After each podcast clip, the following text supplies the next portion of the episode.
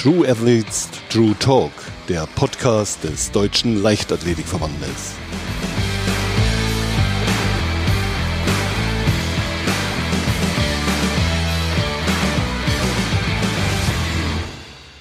Und da sind wir auch schon wieder mittendrin in einer neuen Folge True Athletes True Talk. Mein heutiger Gast ist Stabhochspringer, dreifacher deutscher Meister, WM Vierter und der amtierende U23 Europameister Bo Kandalita Beere. Herzlich willkommen, Bo. Herz, äh, hi. Ich freue mich auf jeden Fall. Sehr guter ähm, Start auf jeden Fall, ein bisschen holprig, aber ich freue mich auf jeden Fall da zu sein und ähm, Teil des Podcasts. Ich freue mich auf jeden Fall, dass du da bist. Und wenn ich deine ganzen Erfolge gerade schon mal so kurz angerissen habe, ähm, dann merke ich immer, wie schnell ich vergesse, dass du doch noch sehr jung bist. Also trotz deiner ganzen Erfolge bist du ja erst 21 Jahre alt. Siehst du dich selber noch als jungen Athleten oder ist das Alter eher so ein Ding, was ja von außen an dich herangetragen wird?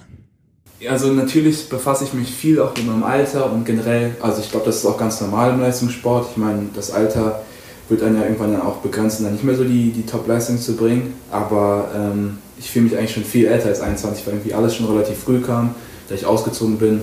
Und ähm, ja, also wenn dann jemand sagt, ja, du bist, du bist 21, ich hätte gedacht, du bist älter, dann äh, denke ich mir meistens auch, ja, ich fühle mich eigentlich auch immer älter, als ich eigentlich bin. Du sagst gerade, du bist schon relativ früh ausgezogen. Du kommst ja auch aus einer durchaus sportlichen Familie. Dein ähm, Vater war Judoka in der Bundesliga, deine Mutter Handballerin. Wie begleiten die beiden aktuell deine Karriere in der Leichtathletik? In meiner Familie wurde äh, durchaus auf jeden Fall Sport getrieben. Jetzt nicht auf dem Niveau, wo ich es jetzt treibe. Also mein Vater hat, wie gesagt, ja auch in der Bundesliga gekämpft, aber der Schritt weiter kam dann jetzt nicht, also jetzt nicht, weil es irgendwie jetzt nicht konnte oder weil es nicht konnte, sondern weil es irgendwie nicht, also weil die Wege sich irgendwie dann halt anders, ähm, also weil die ja dann einfach einen anderen Weg gefunden hatten. Meine, also meine Eltern sind eigentlich gar nicht immer nur aufs Sportliche aus, sondern geht es eigentlich viel mehr so um das Menschliche. Und ähm, also ich habe jetzt noch nie von meiner Mutter irgendwie gehört, ey, du musst jetzt nächsten Monat so und so hoch springen oder du musst den und den Titel ähm, erreichen, sondern dir geht es eigentlich viel mehr darum, oder beiden geht es viel mehr darum, dass ich halt gesund bin, dass ich halt mein, mein Ding auf die Reihe bekomme, nebenbei auch vielleicht was anderes noch mache und einfach mich menschlich halt einfach entwickle. Wo du gerade sagst, sie legen viel Wert so auf, der, auf die menschliche Entwicklung. Was glaubst du denn, was du ja an persönlichen Eigenschaften so in Bezug auf deinen Charakter von ihnen mitbekommen hast? Ich glaube, ähm, dass das Ausdauervermögen und das, das ehrgeizige Arbeiten, dass ich jetzt nicht mich nach, nach einem Erfolg so direkt ausruhe und sage, okay, ich habe es jetzt geschafft, sondern dass ich irgendwie immer weitermache und dass irgendwie der Erfolg nie gut genug sein kann, dass ich mich jetzt darauf ausruhen kann. Also weil ich von meinem Vater auch mitbekommen habe, meine Mutter hat es auch nicht immer leicht gehabt, ähm, die viel gearbeitet haben ähm, und die dann auch teilweise ja alleine gelebt haben. Meine Mutter hat uns, ähm, also mich und meinen Bruder, ich habe einen älteren Bruder, großgezogen und das ist natürlich halt nicht leicht für, für eine Person, vor allem für eine Mutter. Und genau, deshalb habe ich das auch vielleicht ein bisschen beobachtet bei meiner Mutter, auch vor allem, dass man sich jetzt nicht von den bei den negativen Sachen runterziehen lässt, sondern dass man eigentlich immer weitermacht, weil irgendwann wird es auf jeden Fall ein Licht am Ende des Tunnels geben. Du hast in deiner Jugend erst mit Basketball gestartet und bist dann mit 14 Jahren zum Stabhochsprung gekommen. Wenn du jetzt mal so zurückblickst, welche Persönlichkeit muss ein guter Stabhochspringer mitbringen? Ich glaube in erster Linie einfach die Motivation, sich mit anderen zu messen, weil ich glaube, das ist in der Leichtathletik so am wichtigsten ähm, und im Stabhochsprung natürlich auch, aber ich finde irgendwie ein der Leichtathletik ist es am extremsten, dass man wirklich, man muss gewilligt sein, ähm, sich halt zu vergleichen, weil am Ende, also am Ende des Wettkampfs ist ein Ergebnis da, da steht entweder eine Höhe, eine Zeit oder so und man muss auf jeden Fall Bock haben auf diesen Wettkampf, weil ich meine, wenn man Angst vor Wettkämpfen hat, dann, dann muss man sich eigentlich der Sportart oder der Disziplin jetzt eigentlich gar nicht stellen. Und dadurch, dass der Stabhochsprung eigentlich ein Wettkampf ist, der immer relativ lange dauert, muss man auch mental äh, fit sein und ähm, ja auch wie gesagt, die Psyche ein bisschen trainieren, aber ich glaube in erster Linie einfach den Bock an dem Wettkampf. Ich glaube, das, das verhilft einem schon zu vielem. Seit fünf Jahren trainierst du jetzt auch schon bei deiner aktuellen Trainerin, bei Christina Adams. Warum passt das so gut zwischen euch? Ja, also ich habe früher, wo ich in Düsseldorf trainiert habe, ähm, Christina Adams ab und zu besucht beim, beim Stützpunkttraining und früher immer zu ihr hochgeschaut. Ist jetzt heute immer noch das gleiche, aber es war halt früher so, Christine war so in meinem Umfeld so die beste Trainerin und ähm, mir hat es immer tierisch Spaß gemacht, wenn ich in Leverkusen trainiert habe. Und vor allem auch für, für einen Athleten, der außerhalb kommt, nach Leverkusen kommt, die Halle betritt. Da sind einfach so viele Sachen, wo man sich austoben kann. Für den Stabhochsprung gibt es so viele Übungen und so und das war auf jeden Fall irgendwie schon cool und ja, also menschlich passt es zwischen uns einfach, weil wir beide sehr ruhige Personen sind, aber auch sehr zielstrebige Personen sind und die sehr fleißig arbeiten. Und ich glaube, weil wir halt beide immer unsere Ziele gut verfolgen, ähm, können wir uns halt irgendwie gut absprechen und arbeiten auch echt oft irgendwie, also eigentlich immer als Team zusammen. Und ähm, da kommt auch immer Input von beiden Seiten so und da ergänzen wir uns irgendwie relativ echt, also echt gut und da gibt es eigentlich auch nie Aneinanderreibung. Du sagtest gerade, Christine war immer so für dich schon so die beste Trainerin. Was zeichnet denn für dich eine gute Trainerin aus oder einen guten Trainer?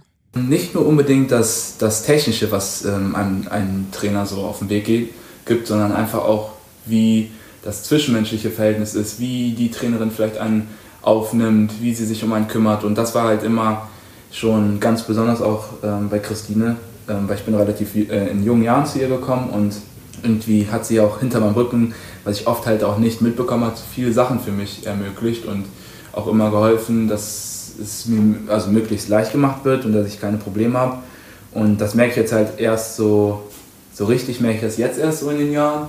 Und genau, das ist auf jeden Fall sehr wichtig als ein Trainer, dass der Athlet sich dann auch wohlfühlt und dass auch nicht nur wirklich diese sportliche Leistung im Vordergrund steht, sondern auch irgendwie noch ein bisschen mehr. Das eine ist ja jetzt die Seite der Trainerin, das andere ist ähm, die Trainingsgruppe, in der du trainierst. Du bist zusammen mit Torben Lech und Ria Möllers unter anderem in einer Trainingsgruppe. Ria Möllers ist die amtierende deutsche Freiluftmeisterin, Torben ja sowas wie der Senkrechtstarter in dieser Hallensaison.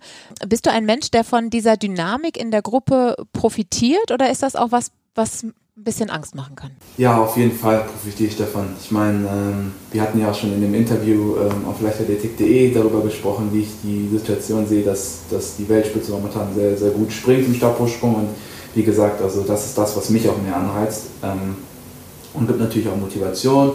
Und es ist natürlich auch schön zu sehen. Ich meine, das ist auch ein großer Erfolg von meiner Trainerin, die Torben Blech jetzt von, ich weiß nicht, was das war, 45 zu 586 gebracht hat. Und ähm, ich finde das auch einfach dann schön zu sehen als, als Beispiel, dass unsere Trainerin halt einen sehr guten Job macht und äh, genau und nicht nur einen Athleten hat, den sie von unten nach oben bringt. Ähm, genau, und wir ergänzen uns da sehr gut, sehr unterschiedliche Charaktere.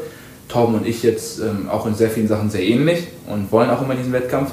Ähm, aber auch mit Ria funktioniert es sehr gut und die auch einen sehr großen Schritt, glaube ich, nach vorne gemacht hat, wurde letztes Jahr deutsche Meisterin und wartet aber, glaube ich, noch ein bisschen auf ihren Durchbruch, sage ich mal, weil da eigentlich noch sehr viel in ihr steckt, was sie vielleicht manchmal noch gar nicht so weiß. Du sagst es gerade, trotz Corona ähm, seid ihr ja stark in Form. Wenn wir jetzt wieder auf dich persönlich zurückkommen, 2020 hast du deine Bestleistung auf 581 geschraubt, hast jetzt in der Halle die Hallen-EM-Norm geknackt. Was hat dir gerade so in Bezug auf das letzte Jahr geholfen, in kein Loch zu fallen? Das war natürlich keine leichte Zeit und ist eigentlich auch immer noch keine leichte Zeit für uns alle. Aber ich habe mir irgendwie gedacht, ich meine, entweder macht einen das Ganze stärker oder man lässt sich davon runterziehen und man kommt nicht weiter. Und ich, im Endeffekt kann sich jetzt ein Jahr damit beschäftigen und sich aufregen, wieso das jetzt alles passiert ist, oder man lebt einfach damit und dann ähm, verfolgt man seine Ziele weiter. Und ähm, genau, dann bin ich auch umgezogen in, eine, in meine eigene Wohnung, in meine erste eigene Wohnung. Ich habe vorher in einer WG gewohnt und das auch genau am Anfang der Corona-Zeit. Also ich war während des Lockdowns auch ähm, relativ oft alleine, aber womit ich eigentlich kein Problem habe.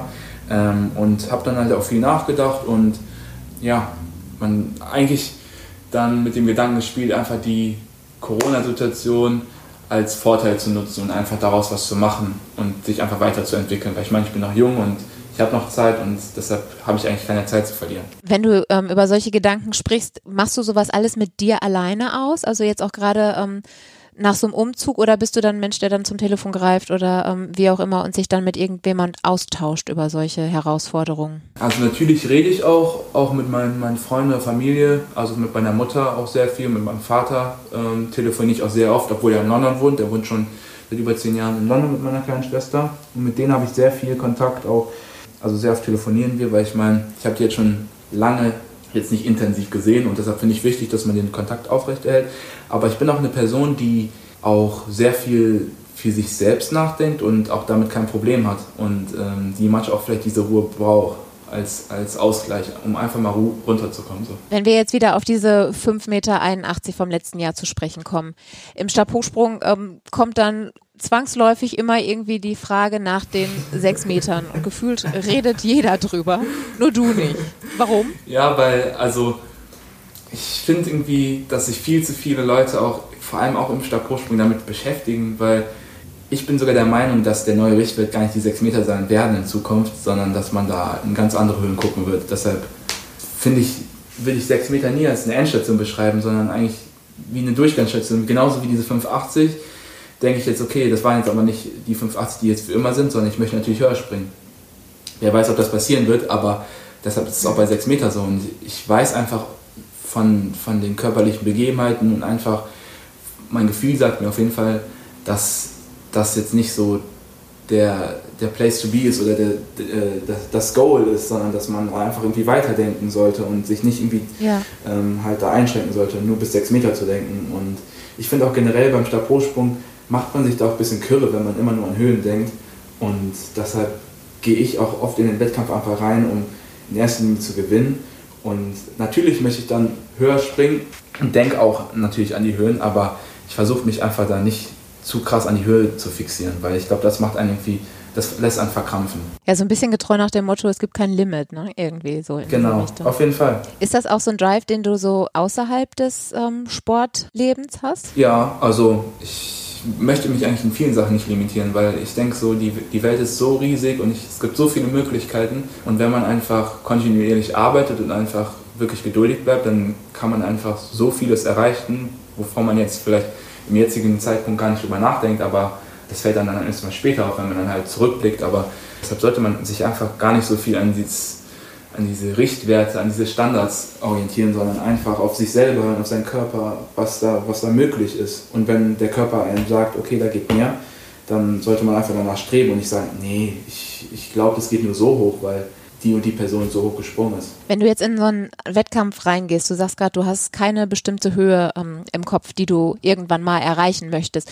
sondern was treibt dich konkret an im Wettkampf? Ist es dann der Sieg oder die Konkurrenz? Ja, in, in erster Linie auf jeden Fall der Sieg. Also sind viele Faktoren. Also natürlich beschäftige ich mich mit dem, mit dem Sieg, mit meinen Konkurrenten, aber auch mit mir selber um an dem Wettkampftag halt einfach die bestmögliche Performance abzurufen mhm. Und das versuchen einfach noch besser als im Training zu machen, mit noch, also mit noch besserem Material, äh, mit noch schnellerem Anlauf und einfach wirklich alles auf den Punkt abzurufen, um einfach auch zu wissen, okay, wo stehe ich und wo kann ich jetzt weitermachen.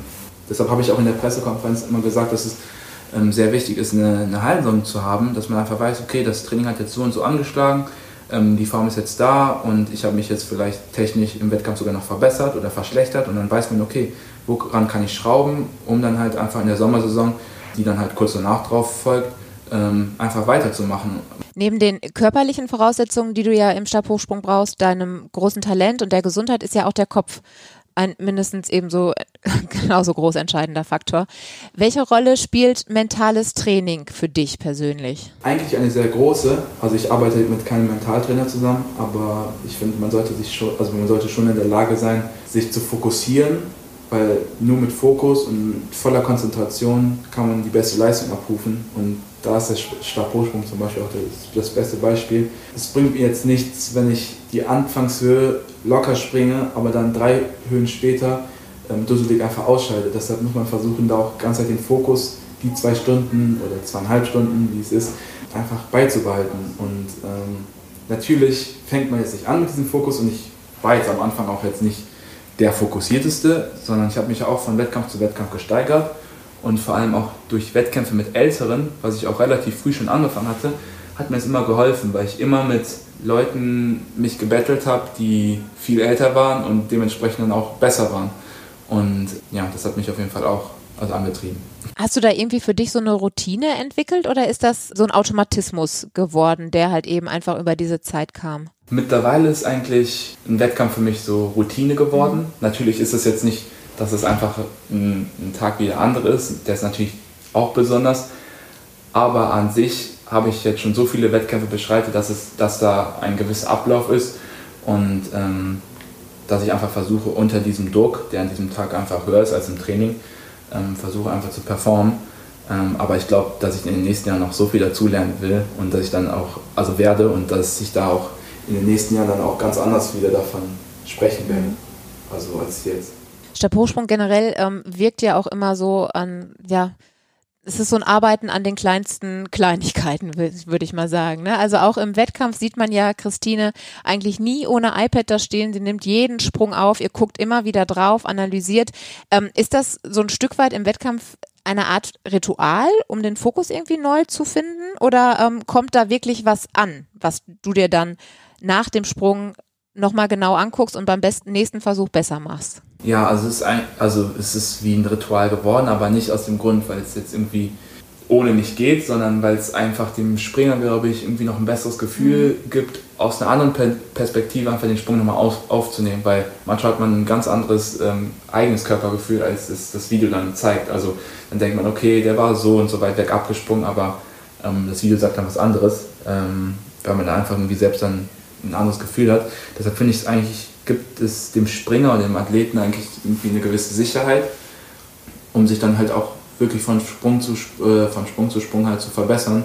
Und ähm, das habe ich früher gar nicht gemacht. Ähm, aber jetzt mit Christine haben wir da echt oft gearbeitet mit dem iPad und ähm, auch Leszek Klima in Leverkusen arbeitet viel mit äh, Videoaufzeichnungen und ähm, ich finde es im Stabhochsprung echt ganz cool wenn ich dich jetzt so reden höre oder auch mir so deine Erfolge ähm, anschaue, dann klingt das alles immer so leicht bei dir. Ne? Ich meine, mit deinen 21 Jahren, wir haben gerade schon drüber gesprochen, bist du einfach schon unfassbar erfolgreich. Aber äh, wenn wir uns deinen Weg bis hierhin mal anschauen, dann war der ja so leicht nicht. Also du musstest dich ja durchaus auch durchboxen, gerade wenn ich so an deine Anfangszeit in Leverkusen denke, ähm, wo du erzählt hast, dass du da auch ähm, anfangs sehr kritisch gesehen wurdest, gerade so bei den, bei den Konkurrenten. Da warst du erst 15 Jahre alt. Aber wie hast du diese Zeit damals erlebt? Kannst du dich da noch so drück reinversetzen? Ja, also ich kann mich auf jeden Fall noch dran erinnern und die Zeit ging jetzt irgendwie auch ruckzuck um. Also irgendwie die letzten fünf Jahre sind echt wie im Flug vergangen und ähm, ich bin nach Leverkusen da gewechselt und ähm, bin dann äh, die erste Zeit noch gependelt und habe dann irgendwann auch die Schule gewechselt. Also das war irgendwie noch so meine Jugendzeit, wo ich dann noch Leute aus Leverkusen kennengelernt habe, echt, was echt cool war. Ähm, aber es war auch echt sehr, sehr anstrengend und ich musste morgens um, um 6 Uhr aufstehen, um äh, den Zug dann um 6.58 Uhr am Hauptbahnhof zu bekommen und war dann irgendwie um 7.30 Uhr in Leverkusen und abends kam ich dann erst um, um 19 Uhr heim. Und das waren einfach so viele Faktoren. Ähm, dann war es halt auch so, dass ich halt jetzt nicht so mit offenen Armen begrüßt worden bin. Also von vielen natürlich schon, von, von den ganzen Trainern und so. Aber von den Athleten, da waren jetzt auch ein paar dabei, die jetzt einfach nicht so begeistert waren. Was ja auch eigentlich voll legitim ist. Ich meine, nicht jeder kann einen mögen.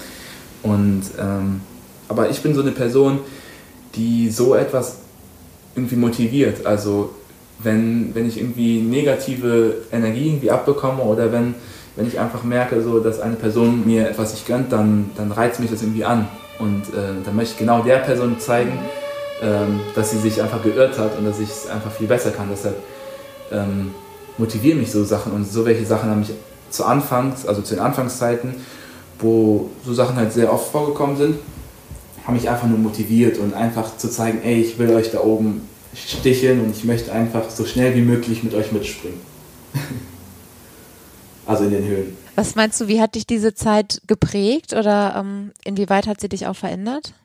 Die Zeit hat mich krass geprägt, weil sie mir beigebracht hat, geduldig zu bleiben. Also obwohl ich halt ganz okayes Talent habe, was mir sehr viele Sachen vereinfacht hat, muss ich trotzdem auf viele Sachen sehr lange warten und die, die Entwicklung ging jetzt auch nicht explosionsartig hoch, sondern eigentlich so peu à peu.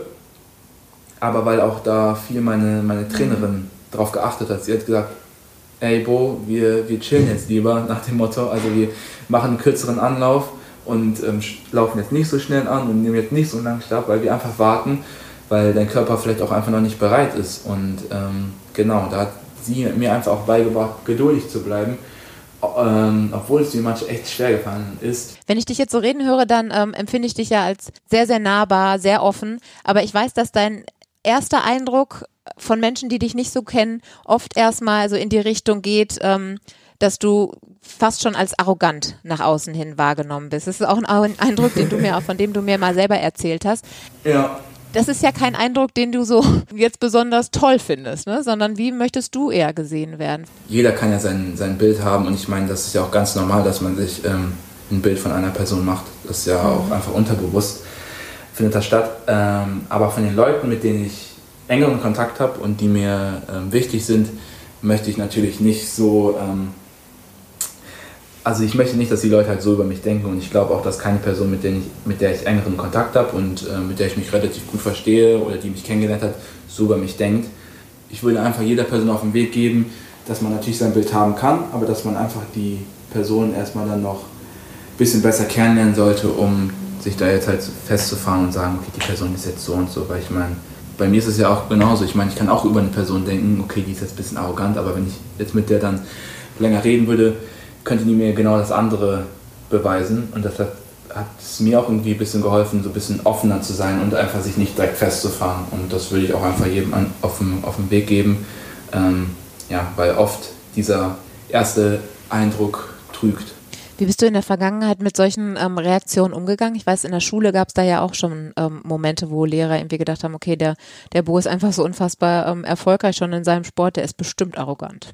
Ja, genau. Und damit hatte ich eigentlich sehr, sehr viele Probleme und auch jetzt speziell in Leverkusen war es oft nicht leicht für mich, weil ich meine, man ist jeden Tag in der Schule und wenn jeden Tag irgendwie die Lehrer einen so behandeln, ähm, ja, das ist irgendwie echt nervig und vor allem auch manchmal echt ungerecht, weil ich war eine Person, die hat nie in der Schule irgendwie über die sportlichen Leistungen geredet und ähm, ich wurde eigentlich immer, wenn dann gefragt nur und habe dann was erwähnt, aber von selber habe ich irgendwie nie von meinen Erfolgen erzählt. Sei es, wenn ich jetzt von der Europameisterschaft jetzt nach Hause gekommen bin und am nächsten Tag in der Schule war, habe ich mich jetzt auch nicht direkt gemeldet und erzählt, was, was da los war, weil es einfach nicht meine Art ist. Ich, ich muss jetzt das nicht direkt an die Leute herantragen. Ähm, aber irgendwie die Lehrer hatten das irgendwie immer anders gesehen und jetzt nicht jeder Lehrer. Also ich hatte auch natürlich Lehrer dabei, die echt lieb waren, aber mir ist es echt oft aufgefallen und eine Lehrerin hat mir sogar tatsächlich auch gesagt, dass sie, dass, dass ich arrogant bin und ähm, ja, das habe ich nicht verstanden. Ja, es ist halt die Schulzeit. Ähm, ich bin auf jeden Fall froh, dass ich das durchgezogen habe, weil ich zwischenzeitlich auch echt dachte, boah, ich habe echt keine Lust mehr. Dachte dann, okay, dann mache ich jetzt nur das Fachabi aber im Endeffekt bin ich jetzt auch so froh, dass ich das dann durchgezogen habe und ähm, jetzt mein Abitur habe ähm, und dass ich mich jetzt davon nicht unterkriegen lassen habe. Das ist irgendwie das, was mich am meisten darüber freut. Das glaube ich. Ist ja auch so ein kleiner Triumph so für dich selber dann wieder unterm Strich. Auf jeden Fall. Ja. Wenn wir jetzt den Schlenker zurückmachen zur Leichtathletik, dann sehen wir natürlich in deiner ähm, Disziplin ja sowas wie den neuen Superstar der Weltleichtathletik, Mondo Duplantis.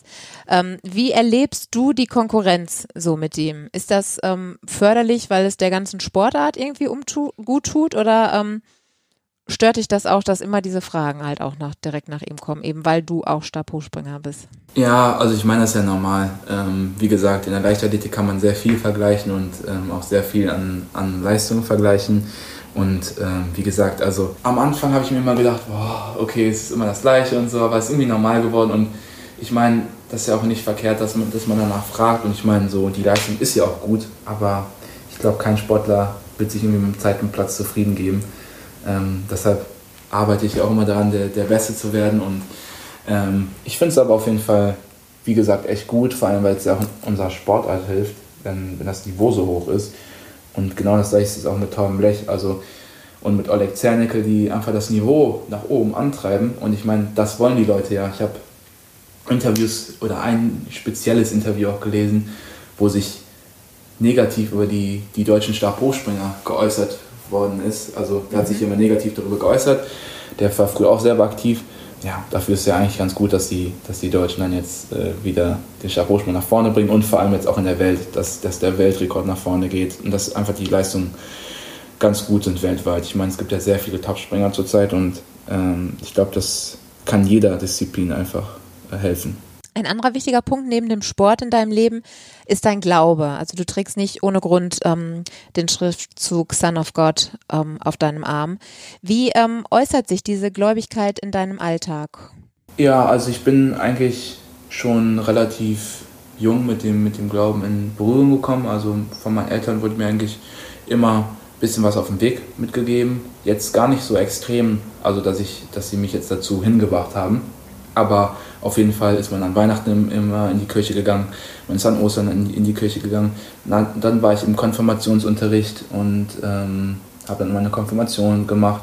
Also ich war immer mit dem Glauben in Kontakt und habe mich natürlich damit auch ein bisschen beschäftigt. Ist jetzt nicht so, dass ich jetzt jeden Tag darüber was nachlese, aber ich finde da einfach viele Sachen sehr interessant und auch viele Sachen sehr hilfreich. Nächstenliebe und generell einfach so diese, diese Grundprinzipien, die ähm, da einfach einem vermittelt werden. Und ich finde es einfach echt schön und auch irgendwie, das hilft einem auch irgendwie ein bisschen ausgeglichener zu sein, einfach zur Ruhe zu kommen, vielleicht auch ein bisschen eher einen langsamen Schritt nach vorne zu machen, als sich zu überstürzen, dass man erst auch das so akzeptiert, was man jetzt äh, geschafft hat und dass man halt einfach nicht zu weit denkt, sondern dass man einfach immer glücklich ist über das, was man hat. Hat das im letzten Jahr auch geholfen, als wir ja durch Corona so ein bisschen merken mussten, dass halt wirklich nichts final planbar ist? Ja, klar, auf jeden Fall, weil ähm, man musste einfach von Wettkampf zu Wettkampf denken oder eher eigentlich von, von Nachricht zu Nachricht, dass man sich jetzt einfach nicht zu festfällt, sondern dass man einfach das Jahr so nimmt oder die, die Sachen so nimmt, wie sie jetzt kommen, weil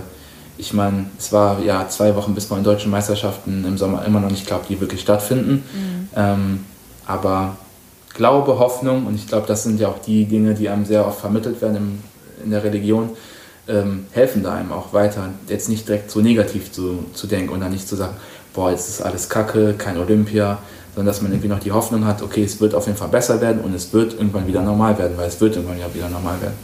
Ähm, das hat mir, glaube ich, auch sehr viel geholfen, einfach ähm, die Hoffnung beizubehalten. Dennoch funktioniert der Leistungssport ja nur mit einer, mit einem gewissen Maß an Planung. Steht in deinem Kopf oder vielleicht auch irgendwo festgeschrieben so eine gewisse Art Fahrplan Richtung Tokio? Ja, Fahrplan jetzt nicht so ganz. Also man hat natürlich ein paar Eckdaten, an denen man sich heranhangelt. Also jetzt zuerst erstmal die Hallensaison, dann das Trainingslager und dann geht, glaube ich, auch sogar schon die Sommersaison los. Und ich glaube, relativ zeitnah sind dann auch die Deutschen. Das, das Trainingslager für die Olympischen Spiele, wenn man sich halt qualifiziert oder wenn ich mich jetzt qualifizieren, qualifizieren sollte, ähm, ja, das sind halt so die, die groben Eckdaten. Welche Visionen hast du so über dein Leben, abgesehen jetzt vom sportlichen Bereich? Gibt es da irgendwas, was dich antreibt? Ja, mich einfach immer weiterzuentwickeln.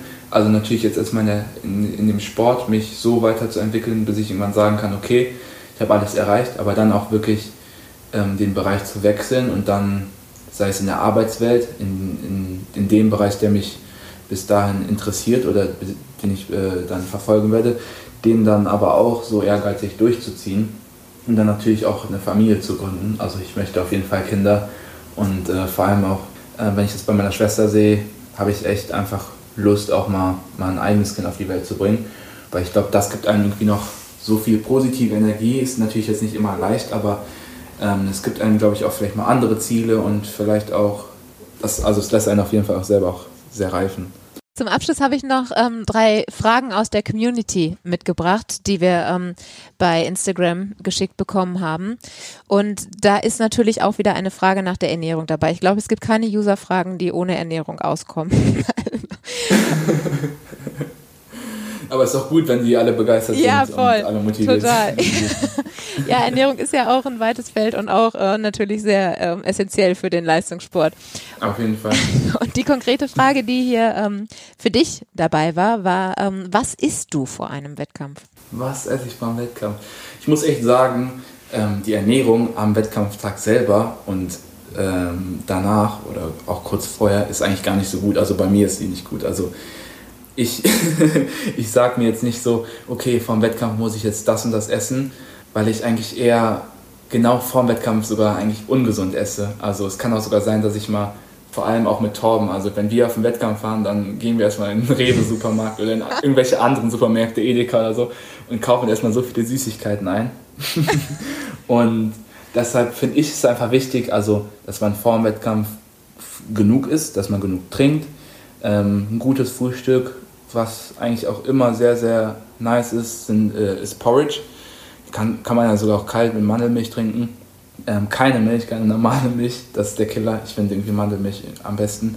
Genau, Porridge, man kann sich da Obst reinschneiden. Ei ist eigentlich auch sehr gut, also so ein gekochtes Ei oder halt Rührei. Ähm, eigentlich die simplen Sachen und Sachen, die aber irgendwie lange im Magen halten, weil ich glaube, keiner möchte am Wettkampftag so viel essen, weil man einfach nicht so viel Zeit zum Verdauen hat. Aber sagt die Süßigkeiten, ne? Braucht ihr die für den, für den Kopf oder braucht ihr den Zucker? Was, was ist das? ähm, ja, das, das Ding ist, in letzter Zeit haben wir sogar gar nicht so krass viel gegessen. Es gab halt, also es ist immer phasenweise, manchmal isst man dann viel, aber ich glaube, das ist einfach so, es fällt auch einfach die Langeweile vorher, weil man macht ja gar nicht so viel, man ist auf dem Hotelzimmer und wenn man dann irgendwas guckt, dann möchte man vielleicht nebenbei noch was essen. Also jetzt nicht irgendwie den Zucker, dass man sich pusht, sondern eigentlich nur Zeitvertreib. So ein gemeinsames äh, Süßigkeitenritual bei euch beiden. Ja. Genau. Bist du in der Leichtathletik schon mal mit Rassismus in Kontakt gekommen, ist meine zweite Frage, die ich noch mitgebracht habe. Das ist eine sehr interessante Frage. Ich hatte auch sogar schon mal ein Interview, ich weiß gar nicht, ob das mit, mit Freunden der Leichtathletik waren oder für irgendein anderes Magazin, ähm, ich glaube aber mit dem DLV, über Rassismus. Und da habe ich auch gesagt, dass die Leichtathletik eigentlich kein gewöhnlicher Ort für Rassismus ist. Also ich habe auf jeden Fall eigentlich, ich kann mich jetzt nicht erinnern, dass ich jetzt irgendwie ähm, damit in, in Kontakt gekommen bin. Also natürlich, im Alltag wird man oft anders angeguckt, ähm, aber das sind so Sachen, an die ich mich schon gewöhnt habe und ich möchte mich auch über die Sachen jetzt gar nicht immer äh, aufregen oder hinterfragen, diese ganz leichten Sachen, aber dass ich wirklich irgendwie nicht nominiert worden bin, was irgendwie auf meine Hautfarbe zurückgegangen ist. Mhm. Sowas habe ich noch nie mitbekommen. Es war noch nie ein Trainer irgendwie zu mir, dass er mich irgendwie beleidigt hat wegen meiner Hautfarbe. Ähm, Athleten gab es eigentlich auch noch nicht. Ähm, also im DLV hatte ich echt noch keine, keine Berührung mit Rassismus und deshalb wäre ich irgendwie auch verwundert, wenn, wenn da jemand irgendwie anders drüber denken würde. Aber natürlich, also ich meine, jeder, jeder fasst das Ganze auch aus, äh, anders auf und ich meine, jeder macht ja auch andere Erfahrungen, aber ich kann von mir selber sagen, dass, dass die Leichtathletik und vor allem auch jetzt in Deutschland eigentlich kein Ort für Rassismus ist und ähm, dass eigentlich alles dagegen unternommen wird. Ähm, ja, wie gesagt, vielleicht gibt es manche Ausnahmen. Ähm, kann ich jetzt nicht garantieren, ähm, aber dann sollte man das auf jeden Fall klarstellen, weil vielleicht manchmal sind Dinge einfach anders gemeint und werden dann anders aufgefasst und vor allem, wenn die, wenn die Grundstimmung eh schon angespannt ist, dann, dann wird das manchmal eh noch mhm. anders aufgenommen. Und als letzte Frage habe ich noch eine, die für dich als 21-Jährigen vielleicht gar nicht so einfach zu beantworten ist. Aber was würdest du einem Nachwuchssportler mit auf den Weg geben? Ja, also ich bin einfach selber noch ein Nachwuchssportler, aber ja, jetzt äh, mittlerweile bin ich ja jetzt fast schon im Männerbereich. Aber das Wichtigste ist eigentlich, dass man auf seinen Körper hört, dass man sich selbst einfach nicht zu, äh, zu sehr pusht, weil ich, ähm, weil ich finde, das passiert viel zu schnell und viel zu früh. Ich meine, man sieht immer weltweit andere Ergebnisse, andere Videos, aber da sollte man sich auch, auch einfach die Frage stellen, okay, der ist irgendwo anders, der hatte auch schon Fehlversuche oder so, dass man sich einfach nicht zu krass vergleicht. Ich meine, wenn man im Wettkampf aufeinander trifft, okay, kann man sich vergleichen, aber über Videos, über Sachen, über News und so sollte man sich einfach nicht zu festfahren und einfach erstmal seinem Körper die Zeit geben und einfach erstmal auf sich selber hören, bis es dann im Wettkampf überhaupt gegeneinander geht und ähm, dass man einfach gesund bleibt und vor allem auch die Spaß, also den Spaß und die Freude beibehält und einfach geduldig bleibt, weil die Leichtathletik eine sehr zeitaufwendige Sportart ist und es geht halt nicht immer direkt nach oben und da muss man auf jeden Fall einfach geduldig sein. Ähm, ja, das ist eigentlich das Wichtigste. Lieber Bo, ich danke dir recht herzlich für dieses unterhaltsame und auch super interessante Gespräch. Danke.